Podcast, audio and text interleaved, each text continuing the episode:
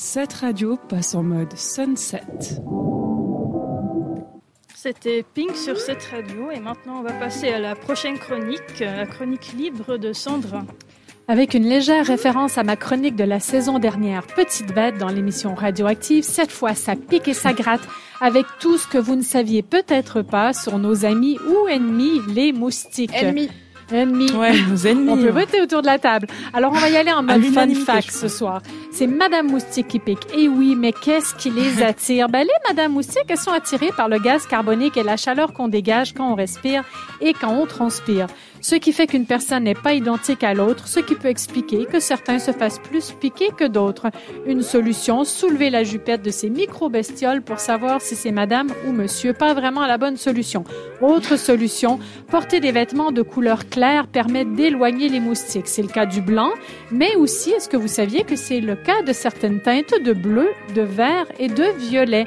Ça a été prouvé même scientifiquement. Bon, moi, je les tue tous, un mâle ou femelle. Je me dis, c'est un moustique, je vais pas me poser plus de questions. Alors on pourrait dire qu'on les tue tous, mais on pourrait aussi imaginer, mais pourquoi ils se font tout simplement pas buter par des grosses gouttes d'eau qui tombent du ciel quand il pleut? Mais c'est vrai, alors est-ce que vous êtes déjà posé la question, pourquoi pas? Une goutte d'eau pèse 50 fois le poids d'un moustique. En comparaison, si nous on se ramasse 50 fois notre poids en eau, on a très peu de chances de survie. Mais comment ça se fait qu'eux, ils s'en sortent? Eh bien, il y a des scientifiques qui ont tenté en laboratoire, en simulant une pluie sur une population de moustiques, Certes, certains vont passer entre les gouttes, comme on dit, mais environ 25% des gouttes d'eau tombent directement sur les moustiques. Dans ce cas, l'insecte est absorbé par la goutte d'eau. Ça me fait tellement rire d'imaginer ça. Mais il en sort juste avant que celle-ci ne touche le sol. C'est quand même pas possible d'être aussi talent, doué. c'est le talent. En fait, les longues jambes et les ailes de l'insecte le rendent comme un cerf-volant avec une longue queue. Alors disons que franchement, il n'y a pas de solution miracle pour éviter leur piqûre.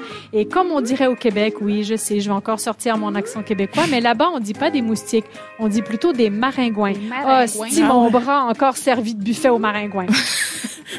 Voilà. Donc, c'était la petite bête. Moi, personnellement, c'est pas mon ami, c'est mon ennemi. Moi aussi. Ah, merci Sandra pour cette euh, chronique piquante. Alors tout de suite, on va écouter Ed Sheeran avec Afterglow.